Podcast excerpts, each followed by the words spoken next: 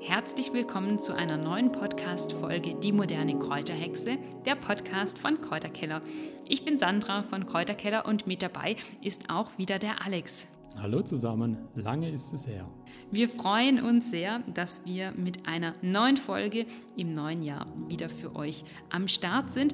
Und es hatte einige Gründe, warum es so lange keine Folge von uns gab. Aber jetzt sind wir wieder da und möchten euch in den kommenden Wochen und Monaten mit vielen Folgen beim Sammeln und Entdecken der Wildkräuter unterstützen.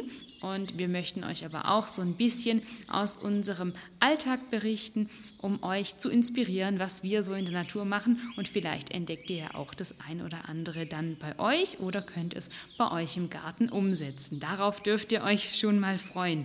Und in dieser Folge möchten wir euch erklären, wie es dazu kam, dass ihr so lange nichts von uns gehört habt, aber auch, was wir in nächster Zeit noch so alles vorhaben.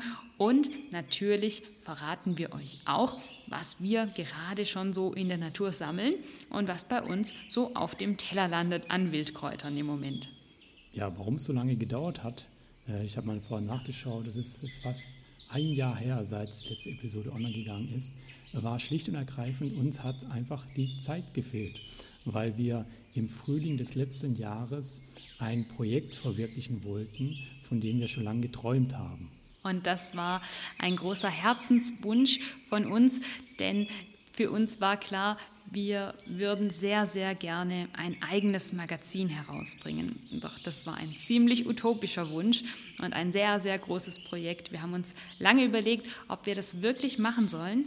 Und wir haben uns dann aber entschieden, das Magazin zu gestalten. Und normalerweise benötigt man für so ein Magazin eine ganze Redaktion. Wenn ihr zu Hause Magazine oder Zeitschriften habt, dann findet ihr meistens auf der letzten Seite, auf der Umschlagseite, Ihnen eine ganz lange Liste mit den ganzen Mitarbeitern oder den Beteiligten, die an diesem Magazin mitgewirkt haben. Und ja, wir sind halt zu zweit. So, der Alex, und ich. Und deswegen war es für uns ein großer Schritt zu sagen, wir machen das. Und deswegen war es natürlich ein riesiger Zeitaufwand, der dafür benötigt wurde. Aber wir wollten das unbedingt machen und dieses Magazin kam auch richtig gut an. Das hat uns so sehr gefreut. Wir haben im letzten Jahr vier Ausgaben herausgebracht. Ein Frühlingsheft, eine Ausgabe im Sommer, eine im Herbst und eine im Winter, um euch in den jeweiligen Jahreszeiten die schönsten Wildkräuter und die besten Rezepte in diesem Magazin vorzustellen. Uns ist dabei wichtig gewesen, dass es nicht nur eine digitale Ausgabe dieses Magazins gibt, sondern es gibt klassisch eine gedruckte Ausgabe. Und das ist natürlich sehr aufwendig, wie Sandra schon gesagt hat. Und das hat echt viel Zeit in Anspruch genommen, das zu gestalten, weil es unser allererstes Magazin war. Und da gibt es halt einfach ein paar andere Regeln zu beachten, wie wenn man jetzt ein Buch schreibt. Und das hat sehr viel Zeit in Anspruch genommen und deswegen musste eins der Projekte leider in den Hintergrund treten und das war der Podcast. Und wir haben trotzdem immer wieder eure Nachfragen bekommen. Mensch, wann kommt die nächste Episode? Macht ihr noch was? Und wir waren uns da nie so sicher, haben wir die Zeit noch dazu und haben jetzt uns entschieden, dass wir diesen Podcast in diesem Jahr fortführen möchten und aber gleichzeitig das Projekt des Magazins nicht aufgeben, weil gerade eben hier jetzt im Februar nehmen wir es auf, ist bereits eine neue Frühlingsausgabe erschienen. Es gibt also das Beste von beiden. Es gibt wieder das gedruckte Magazin und es gibt auch wieder den Podcast. Und falls ihr jetzt von unserem Kräuterkeller Magazin noch nichts gehört habt, dann solltet ihr schnellstmöglich in unserem Kräuterhexen Online-Shop unter www.die-moderne-kräuterhexen.de vorbeischauen und euch die aktuelle Ausgabe oder auch alle anderen gerne holen, wenn ihr sie nicht schon habt. Und in diesem Jahr sind wir etwas routinierter mit dem Wildkräutermagazin und möchten deswegen mit dem Podcast wieder regelmäßig für euch da sein, um euch beim Sammeln der Wildkräuter zu unterstützen, um euch aber auch ein paar Einblicke zu geben. Manche Pflanzen möchten wir im Podcast intensiver besprechen, aber vielleicht auch ein bisschen auf unsere Selbstversorgung eingehen, denn wir haben sehr viel Erfahrung gesammelt im letzten Jahr zum Thema großer Garten, viel ernten und da haben wir ganz, ganz viele tolle Erfahrungen gesammelt und möchten in diesem Jahr auch weiterhin einen Großteil unseres Essens selbst anbauen, aber natürlich auch für die Tiere, die Insekten, oder die Eidechsen oder was so alles in unserem Garten unterwegs ist, einen Lebensraum schaffen. Und bei all diesen Projekten, da möchten wir euch natürlich gerne mitnehmen, in der Hoffnung, dass wir euch auch inspirieren können und ihr das ein oder andere bei euch in eurem Garten umsetzen könnt. Und jetzt im Moment könnt ihr schon mal anfangen mit der Anzucht, denn wir haben dieses Jahr den Schwerpunkt auf die Anzucht von Wildpflanzen gelegt.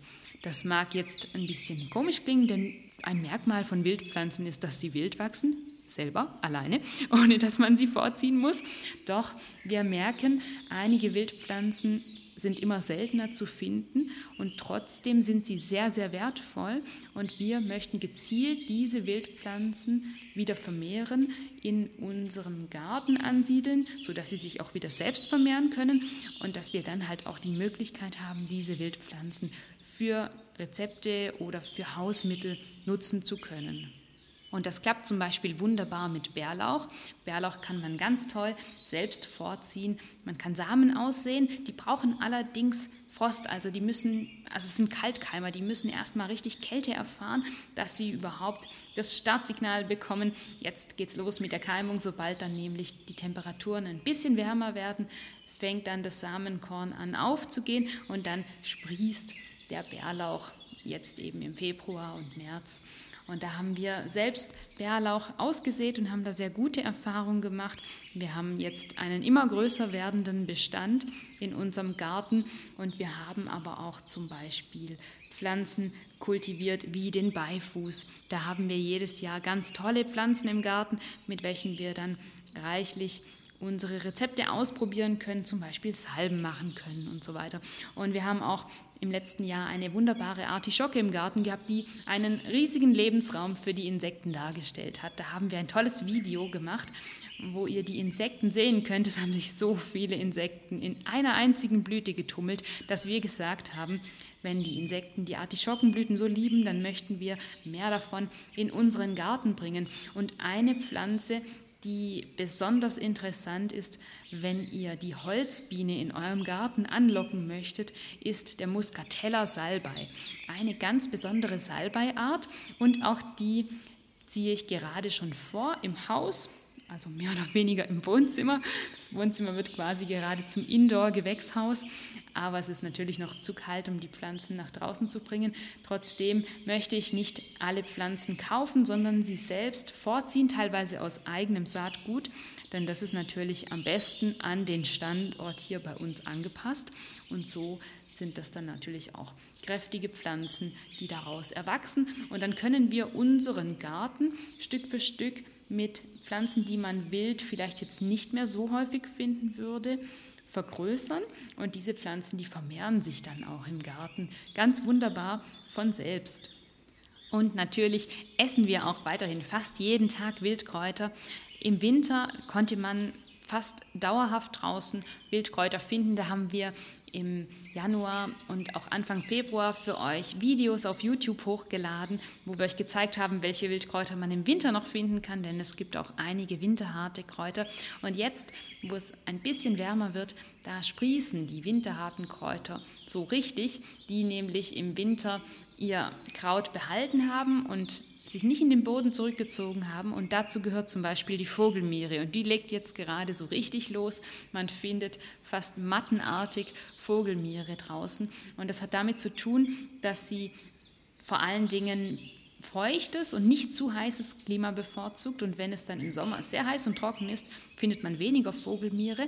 Aber jetzt, wo es nicht heiß ist und eben auch ein bisschen Regen vorhanden ist, da gedeiht die Vogelmiere richtig gut.